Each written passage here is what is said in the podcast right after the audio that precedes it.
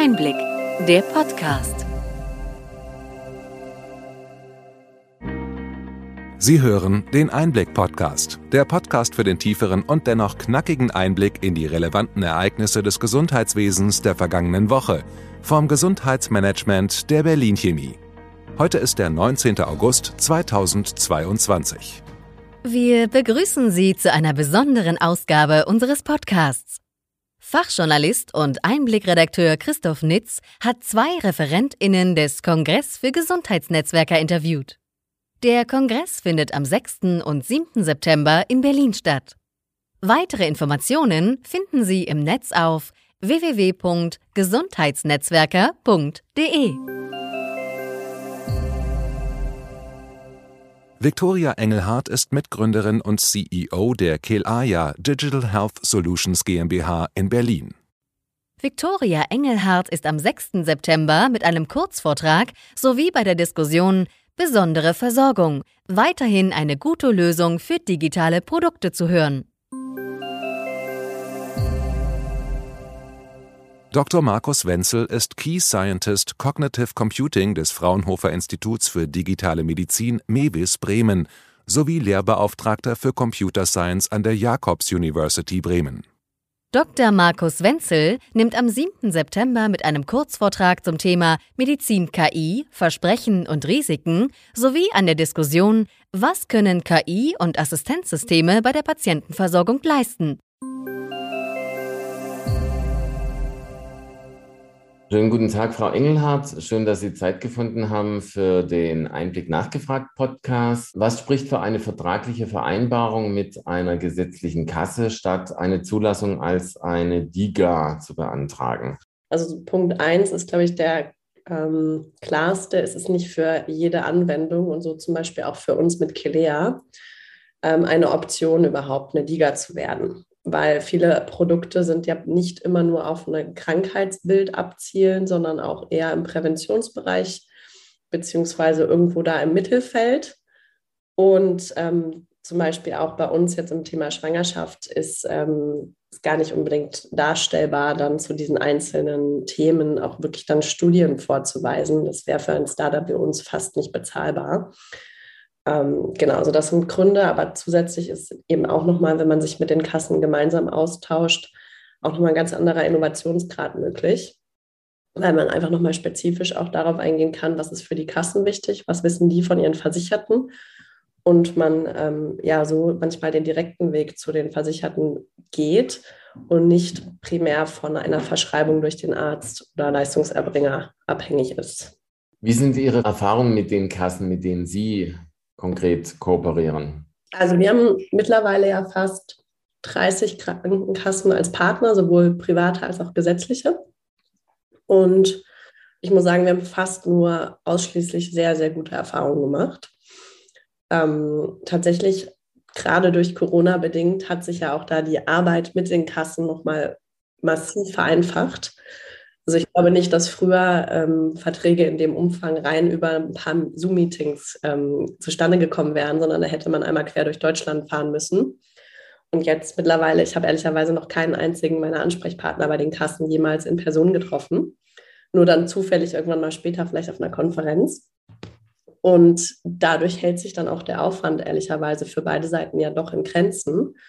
Und ähm, was ich schon immer sehe, ist da auch eine große Bereitschaft seitens der Kassen, auch wirklich ein tolles Produkt für ihre Versicherten zusammenzuschnüren, Versorgungslücken zu schließen und auch was irgendwie ja mit dem Geist der Zeit zu gehen und innovativer und digitaler zu werden. Wird Ihr Angebot von den Kassen, mit denen Sie kooperieren, gezielt beworben? Tatsächlich ja. Ähm, also da gibt es natürlich dann auch wieder sehr große Unterschiede von Kasse zu Kasse und von Möglichkeiten, die die jeweils haben. Aber zumindest in unserem Fall sind ja die Zielgruppe Schwangere und junge Familien auch einfach eine sehr attraktive Zielgruppe, die ja im Schnitt eher gesund als ungesund sind. Und ähm, wo auch die Bereitschaft natürlich zu wechseln sehr, sehr hoch ist. Deswegen da auf jeden Fall natürlich die Kassen auch gezwungen sind, ein gutes Serviceangebot zu bringen. Und deswegen tun die da schon eine Menge. Also sei es über E-Mailing an ihre Versicherten, sei es aber auch zum Beispiel über ähm, die direkte Ansprache durch ihre Service-Mitarbeiter, die dann auch nochmal von uns tatsächlich geschult worden sind. aber auch ganz simpel, zum Beispiel durch eine Verlinkung über die Website oder auf Social Media. Genau. Wie ergänzt Ihre App Kelea äh, digital die analogen Angebote von Hebammen und Ärztinnen, die man üblicherweise kennt? Also vielleicht muss man da sogar noch mal einen Schritt zurückgehen in der Antwort. Wir sind ja mit Kelea Anbieter eines ganzen Ökosystems. Das heißt, wir bieten zum einen ja die Deutschlands größte Hebammenplattform Amelie an, die wir ja gemeinsam mit dem Deutschen Hebammenverband betreiben und eben auch unser Digitalprodukt Kelea. Und wie sich das im Prinzip so einbettet in die gesamte Versorgungslandschaft ist, dass wir zum einen eben mit Amelie dafür sorgen, dass sie mit wenigen Klicks eine verfügbare Hebamme in ihrer Nähe finden, also Hebammen, die dann wirklich bei ihnen auch Hausbesuch tätigen können, dort aber auch das hybride Modell der Videosprechstunden anbieten. Also wir sind auch der, ich würde sagen, weltweit größte Hebammensprechstundenanbieter. Wir haben über 300 Hebammen, die da aktiv schon mitmachen und die Sprechstunden teilweise auch nachts, Wochenends und am Feiertag einstellen, die von allen Frauen gebucht werden können und im Prinzip von der Kasse sogar direkt übernommen werden. Das ist also eine tolle Ergänzung für die Frauen, die beispielsweise entweder keine Hebamme mehr gefunden haben, weil auch wenn wir die, das Matchmaking verbessern, können wir natürlich nicht dafür sorgen, dass es mehr Hebammen gibt und es gibt schlicht nicht genug für alle Frauen. Und wir wissen da mit unserem hybriden Angebot der Sprechstunde, also der Videosprechstunde, dass wir viele Frauen erreichen, die sonst keine Hebamme haben, die sich zum Beispiel auch nicht trauen, besonders aber auch Frauen mit Migrationshintergrund und aus sozialen Brennpunktgebieten, die einfach sonst das Thema Hebamme nicht so auf dem Schirm haben. Ganz einfach gesagt, fast wie so eine Art Hebamme für die Hosentasche, aber eben immer Hand in Hand mit den echten Leistungserbringerinnen. Und dort bieten wir eben ein sehr, sehr ganzheitliches Angebot von Woche für Woche Unterstützung, Informationen zur Schwangerschaftswoche, Schwangerschafts-Yoga, Workouts, Ernährungspläne und auch digitale Geburtsvorbereitung, Rückbildung, Stillkurs. Gut, dann äh, vielen Dank, Frau Engelhardt. Ich wünsche Ihnen einen schönen Tag und viel Erfolg. Guten Tag, Herr Wenzel. Sie äh, sind beim äh, 17. Kongress für Gesundheitsnetzwerker mit äh, Ihrem Thema Medizin, KI, äh, Versprechen und Risiken äh, dabei. Ähm, wo sehen Sie, äh, Herr Wenzel, in der Medizin, KI die Versprechen und Risiken konkret? Also im Prinzip, ich für mich selbst gehe da im Prinzip an drei großen Punkten entlang, die jeweils einen Versprechen beinhalten und gleichzeitig entsprechende damit einhergehende Risiken. Das erste ist für mich, alle diese modernen KI-Methoden, wie sie gerne genannt werden, basieren ja auf dem Lernen aus Daten. In der Regel bedeutet das, man lernt aus den Daten, ohne dass man die Domänenexpertise explizit mit in den Prozess einfügt, zu einem gewissen Teil. Ähm, und die Hypothese dabei ist, der Computer, diese lernenden Algorithmen sind imstande, aus den Daten Gesetzmäßigkeiten abzuleiten, die dann eben als Entscheidungsunterstützung in irgendeiner klinischen Weise äh, benutzt werden können. So, jetzt ist es aber so, dass im klinischen Kontext die Daten eine hohe Komplexität haben, das, ähm, ähm, was sich im Prinzip abbildet über ganz verschiedene Datentypen hinweg. Also äh, Bilder alleine sagen nicht alles, die klinischen Informationen sagen auch nicht alles. Man muss also viele, viele Daten miteinander ähm, zusammenbringen, um überhaupt diese Komplexität von medizinischen Sachverhalten einigermaßen ähm, äh, in Daten abgebildet zu finden. Da nun aber die Komplexität so hoch ist, brauche ich sehr, sehr viele Daten. Und damit geht dann wiederum einher, dass ich in der Regel keine wohl kuratierten Daten habe, sondern im Grunde genommen so ein bisschen nehmen muss, was ich kriegen kann, kann man so ein bisschen salopp sagen. Also ähm, gerade wenn ich eben sehr komplexe Zusammenhänge modellieren will, bedeutet das aber dann auf der Modellierungsseite, ähm, dass ich eben sehr viele Daten brauche. Nur dann kann ich überhaupt die Hoffnung haben, dass das Modell einen komplexen Zusammenhang entdecken kann. Und sobald ich das tue, laufe ich eben genau in die Risiken. Der zweite Themenkomplex ist, ist verbunden im Prinzip mit der, mit den Kausalitäten, also im Prinzip mit dieser, mit der, mit der, mit dem Kontrast zwischen Korrelation und Kausalität. Worüber ich bisher gesprochen habe, war im Prinzip eine Maschine, die letztlich Korrelationen in Daten entdecken kann und das für prädiktive Zwecke verwenden kann. Das ist schön. Das kann auch sehr weit reichen und das ist für viele, viele, also gerade für alle prädiktiven Fragestellungen in der Medizin ausreichend. Mit anderen Worten, wenn ich ähm, zum Beispiel Strukturen automatisch segmentieren möchte, ich möchte Organe in, in medizinischen Aufnahmen finden ähm, oder ich möchte vorhersagen, ähm, wie viele Menschen möglicherweise eine bestimmte Krankheit bekommen, wenn ich Populationsdaten habe. Äh, das sind prädiktive Aufgaben, die kann ich aus solchen korrelativen An, An, äh, Ansätzen extrahieren und, und damit lösen. Aber Komplexität der Daten und komplexe, komplexe Korrelationen zu entdecken, ist eben für Menschen im Kontext der Medizin häufig nur der erste Schritt. Denn danach kommt immer die Frage, wieso ist eigentlich diese Entscheidung vorgeschlagen worden? Hat die Maschine hier tatsächlich nur Korrelationen gelernt? Das bedeutet dann eigentlich automatisch, ich kann nicht wirklich gut erklären, wie die Entscheidung zustande kam. Und diese Erklärbarkeit oder Verstehbarkeit von, von KI ist ja auch in aller Munde. Und dann kann ich auch zum letzten, dritten Punkt kommen. Und da geht es letztlich jetzt so ein bisschen in so, so eine ethische Frage für mich. Ähm, wenn, wir, wenn wir jetzt erstmal sagen, wir wollen diese Maschinen ähm, zu einem möglichst optimalen Wissenszustand bringen. Also wir wollen, wir wollen sie so weit trainieren, dass sie kaum noch Fehler machen. Vielleicht äh, das, das hehre Ziel ist ja, die machen gar keine Fehler mehr oder jedenfalls signifikant viel weniger als, als Menschen. Was bekommen wir damit?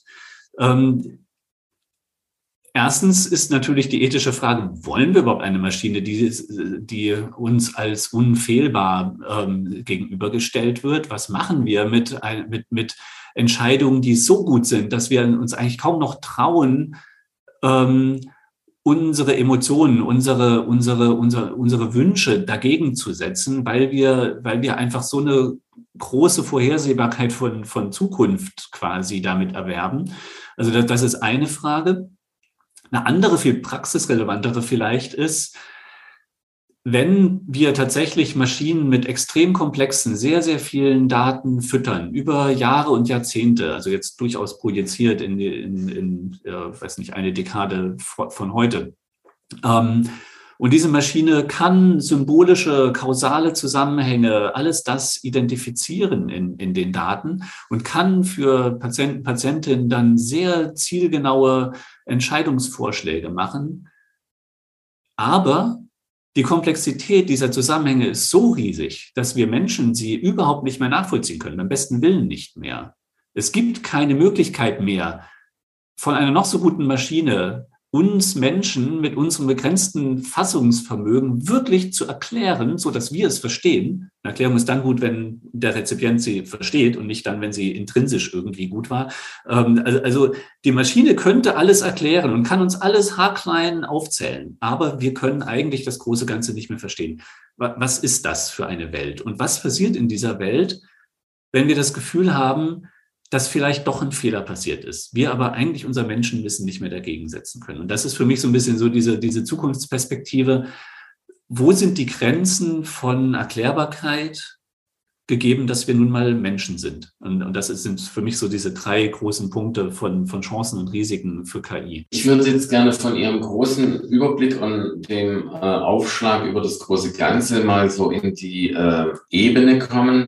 Wo äh, sehen Sie schon gute Beispiele, äh, die, wie Sie ja erwähnt hatten, äh, trotz der Überlastung der Ärztinnen äh, schon funktionieren? Wo sehen Sie konkrete Dinge, wo es quasi schon ein Stück umgesetzt wird, die Theorie in die Praxis? Ein Beispiel, was ich persönlich sehr schön finde, um eben zu illustrieren, wie ähm, wie KI sehr wirksam werden kann zur Entlastung von Ärzten, ist die Strahlentherapie. Da ist die Arztaufgabe, Ärztinnenaufgabe heute ähm, für die Planung der Strahlentherapie alle die Risikostrukturen im Umfeld zu markieren, also wirklich in den Bildern, Bild für Bild, ähm, teilweise zehn oder zwölf Strukturen ähm, zu umkringeln so dass hinterher die Strahlenplanung darauf rückgreifen kann und eben ein, so adaptiv sein kann, dass diese Risikostrukturen nicht oder minimal ähm, bestrahlt werden, mitbestrahlt werden und dadurch geschädigt werden potenziell. Und an der Stelle kann eine KI massiv helfen, die Arbeitsbelastung der Ärzte zu reduzieren in dieser, in dieser Vorbereitung, indem alle diese Organe automatisch segmentiert, vorsegmentiert äh, werden und im Prinzip nur noch abgehakt werden müssen. Ich denke, was Ähnliches gilt für die Bereiche von ähm, Reporting-Unterstützung. Ähm, da ich jetzt aus, aus der Ecke der, der Bildverarbeitung eher komme, beziehungsweise eben der, der bildbezogenen Diagnostik und Therapieplanung, kommen die Beispiele jetzt auch eher so ein bisschen aus der Ecke. Da finde ich sehr, sehr schön, wie, wie wir zum Beispiel für Brustkrebs äh, beginnen, Systeme zu sehen, die automatisch Parameter extrahieren, die in ein strukturiertes oder semi-strukturiertes Reporting übergehen können. Ähm, genau, also das, das sind konkrete Arbeitserleichterungen, die die, die, die Brücke schlagen für, in meinen Augen. Wo sehen Sie die künstliche Intelligenz in der äh, Medizin in fünf Jahren? Also meine Prognose ist da relativ bodenständig, glaube ich. Also ich, ich denke, dass wir tatsächlich in fünf Jahren viel im Bereich der Qualitätssicherung sehen werden. Genauso im Bereich der, der teilautomatisierten Reporterstellung. Ich denke, dass Felder wie Staging, also äh, Staging jetzt äh, äh, Triagierung und Staging, dass das Bereiche sein werden, in denen Unterstützung mehr zu sehen sein wird. Dafür gibt es relativ viel, was, was sich gerade abzeichnet.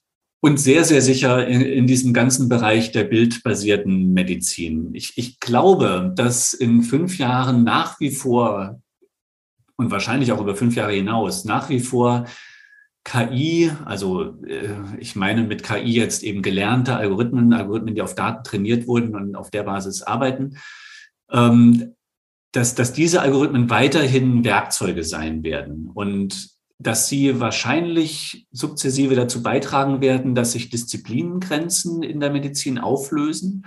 Also speziell zum Beispiel, dass, dass Radiologie weiter dass Radiologie sich eher verändern wird unter anderem, aber auch genauso Pathologie und auch andere, andere äh, Disziplinen, die eher konsultatorischer Natur sind ähm, und sich so ein bisschen in diese Richtung bewegen wie zum Beispiel Bluttests und Labor. Also alles, was Computer ähm, leicht beurteilen können mit einer hohen Reproduzierbarkeit und einer hohen Robustheit, so wie eben zum Beispiel Zellenzellen in einem, in einem Bloodsample ähm, alles das wird vermutlich stärker und stärker teilautomatisiert und eben genauso zu, einer, zu, zu einem medizinischen Test wie ein, wie ein Blutbild. Alles andere, alles überall, wo es um Entscheidungen geht, wird vermutlich auch stark durch Computerunterstützung weiter äh, vorangebracht werden. Aber ich sehe keine Zukunft in der, also keine nahe Zukunft in den nächsten fünf bis zehn Jahren, wo äh, Computer autonom Entscheidungen treffen, ähnlich wie vielleicht im Kreditwesen äh, im Moment der Fall. Also äh, ich glaube, diese, dieses Szenario sehen wir noch auf lange Zeit nicht in der Medizin. Herr Wenzel, ich danke Ihnen für das Gespräch. Wir hoffen, dass Ihnen diese Ausgabe von Einblick nachgefragt gefallen hat. Bitte schicken Sie uns gerne Anregungen und Fragen an gesundheitsmanagement at berlin-chemie.de. Sie finden unsere Kontaktdaten auch in den Show Notes. Wir empfehlen Ihnen für den schnellen Überblick der Trends im Gesundheitswesen unseren wöchentlichen Einblick-Podcast sowie unseren Einblick-Newsletter. Alles im Netz unter einblick-newsletter.de.